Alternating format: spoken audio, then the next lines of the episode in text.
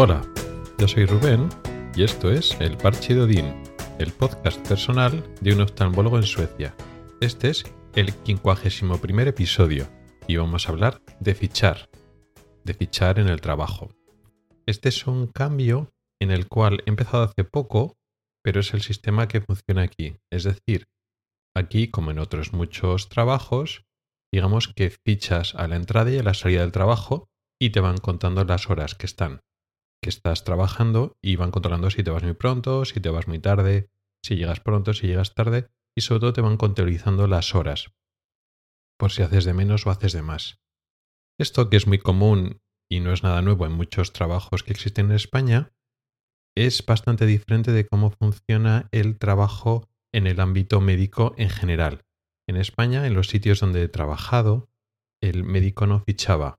Tenía un horario de trabajo, pero sobre todo tenía una carga asistencial, es decir, tenía unas cirugías, el día de quirófano, unos pacientes que ver que estaban a unas horas. Y tu principal responsabilidad era eso, atender a esos pacientes que tenías tú citados o las cirugías o lo que te tocara hacer.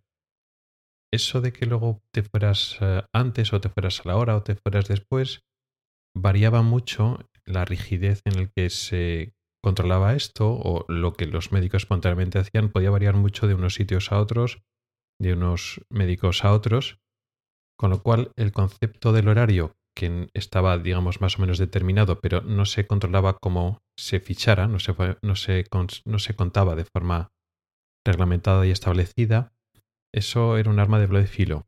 Por una parte, podría ser que hubiera médicos que tuvieran una carga asistencial no muy fuerte y que no cumplieran bien su horario laboral, que llegaran más tarde o se fueran antes, se acaban el trabajo y no cumplían sus horas de trabajo, pero también ocurría al revés, es decir, tú tenías muchos pacientes porque o estaban duplicados o te pedían muchos o eran muy complejos y entonces pues con las horas de trabajo que te daban no era suficiente para que tú su trabajo, con lo cual tenías que estar más tiempo trabajando, pero eso no, eso no constaba. O sea, tú tienes X pacientes en la agenda y los tienes que ver. Y cuando llega tu hora de acabar, pues no es, ah, pues aquí se quedan los pacientes sin ver, porque tú tienes que acabar los, a ver los pacientes. Con lo cual esto de fichar, de no fichar es un arma de doble filo.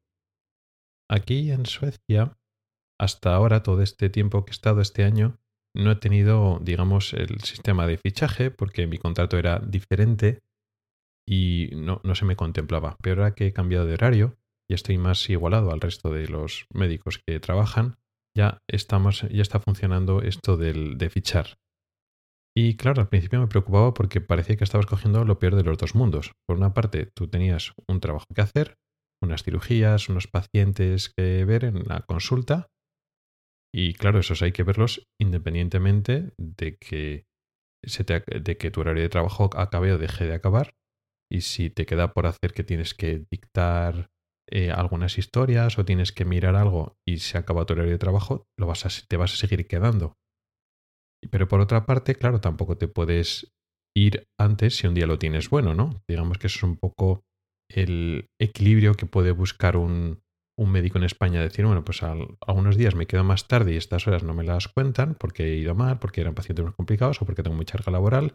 Pero igual otros días, pues voy más tranquilo o ha faltado algún paciente de última hora y bueno, pues si puede acabar un, poquito antes y acabar mi trabajo, pues me voy antes y un día por el otro, ¿no? Eso se puede pensar como mecanismo de, de compensación. Claro, aquí yo inicialmente pienso, mm, antes no te vas a ir, no te puedes ir aunque vayas bien, porque estás fichando y si te vas antes, pues esas horas las tienes que recuperar. Pero claro, si tú llega tu hora de, de acabar de trabajar y te quedan cosas por hacer, no te puedes ir. No te puedes decir, ah, no, yo como ficho, yo ficho a esta hora, que es mi hora de salida, y aquí se queda el trabajo empantanado. No, no es así. En este caso, como realmente igual la carga asistencial aquí no es tan grande, por lo menos la carga puramente asistencial de número de pacientes, luego después sí que es cierto que hay más carga administrativa, pues tampoco ocurre eso. Pero sí que es cierto que la ventaja de que cuando te quedas de más, eso te lo cuentan. Y eso es una ventaja. Es decir, pues si tú te quedas más porque, bueno, pues el día ha sido más complicado, pues esas horas se cuentan como horas de más. O pues eso, mm, te quieres quedar por un rato más porque hay más, tienes pues eh, informes que revisar o tienes, digamos, trabajo administrativo y crees que no te va a dar tiempo con, digamos, el tiempo, el, las horas que te dan a la semana para trabajo administrativo. Bueno, pues te puedes quedar algún día y estar un ratito, media hora, una hora más y, ese, y esas horas te las cuentan. ¿Se cuentan como horas extras? No. Se cuentan como vacaciones.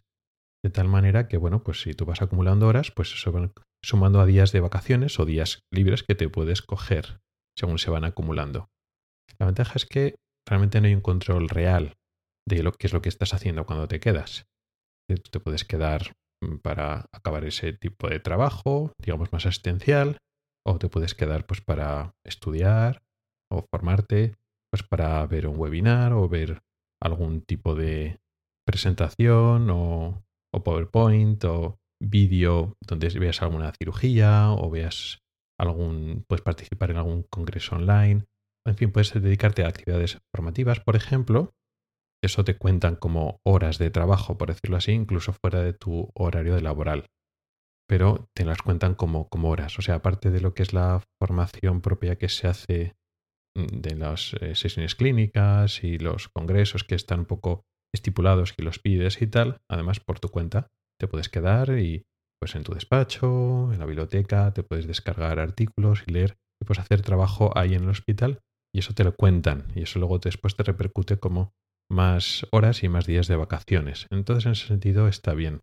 De hecho nadie te controla y por poder pues hacerlo mal y puedes quedarte sin hacer nada que tenga que ver con tu trabajo. Puedes estar en el ordenador leyendo páginas web o viendo vídeos de YouTube que no tengan nada que ver. O sea que digamos que este sistema también es permeable a que se corrompa, que la gente se aproveche más bien de, ese sistema. Aunque sí que es cierto que, bueno, pues te estás quedando en el hospital y no te estás yendo a tu casa o estás yendo a otro sitio, que igual puede ser más interesante.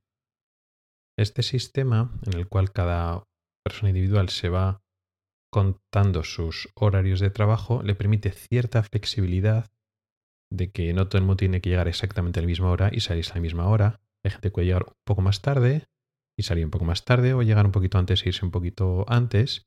Creo que puede bailar pues, media hora, tres cuartos de hora antes o después la cifra y así se pueden adaptar a las necesidades de cada uno. Y al final, como el horas se va contando, el que llega un poco más tarde sistemáticamente, pues realmente luego después esas horas las tiene que recuperar de otra manera, o se queda más tarde o lo que sea. Pero tampoco es un horario 100% flexible. Se supone que tienes que estar en el hospital, primero porque tienes pacientes citados, etc. Segundo porque igual aunque tengas una actividad, pues reuniones o tienes alguna actividad de estudio o actividad de administración, tienes que estar en el hospital en las horas centrales, por decirlo así, quitando esa pequeña flexibilidad de al principio y al final, por si alguien necesita llamarte o preguntarte o eso. O sea que tampoco es te, permite cierta flexibilidad, pero tampoco puedes hacer lo que quieras y no venir, o etcétera. Este sistema es mejor, peor que el de español, no lo sabría decir. Tiene sus cosas buenas y sus cosas malas. Yo le veo como ventaja, pues eso, de que si te quedas más, eso te cuenta y al final puedes hacer más días de, de vacaciones. Aunque aquí el horario de trabajo, al final son más horas de trabajo que en España, igual, por lo menos más horas de estar en el trabajo, porque igual la intensidad de trabajo en global, pues en España era más, pero el número de horas era menos. El horario de trabajo en España, el que teníamos en España muchas personas de, del hospital de horario de mañana, vamos a decir, es un horario que era muy bueno, que es muy difícil competir con él. Aquí el horario no es tan bueno, con lo cual trabajamos en global más horas. Pero eso es en el cómputo de horas semanales teóricas. Luego en la práctica puedes ir contando esas horas que puedes estar de más y luego después te puedes hacer más días de vacaciones, con lo cual en la práctica puedes tener, organizarte más vacaciones que en España. Con lo cual, pues bueno, tampoco el sistema es tan malo, tampoco es mucho mejor que el de España, porque en muchos aspectos prefiero el sistema de horarios de España porque tienes más tarde libre que, el de aquí. Pero bueno, en global, pues si al final puedes acumular más vacaciones, pues bueno, también eh, tiene su parte buena. De momento no tengo una impresión una opinión definida porque ya digo, acabo de empezar hace una semana más o menos con este nuevo sistema. De algunos meses, cuando empiece a acumular horas y luego a la hora de planificar las vacaciones para el año que viene, pues calcule los días de vacaciones que me tocan a mí, las horas que voy acumulando, pues veré un poco si me compensa, si no compensa. De todas formas, compense o no compense, esto es cómo funciona aquí, o sea que... Pero bueno, todavía no tengo una opinión definida si es bueno o globalmente es malo. Y esto ha sido todo por hoy. Gracias por el tiempo que has dedicado a escucharme. Puedes contactar conmigo por correo electrónico en elparchedodin.gmail.com o por Twitter en arroba elparchedodin. Puedes preguntar dudas, proponer temas o hacer comentarios. También puedes entrar al grupo de Telegram que se llama igual, El Parche de En las notas del programa tienes un enlace para oír los episodios antiguos del podcast. Nos oímos la próxima semana. Hasta el próximo episodio.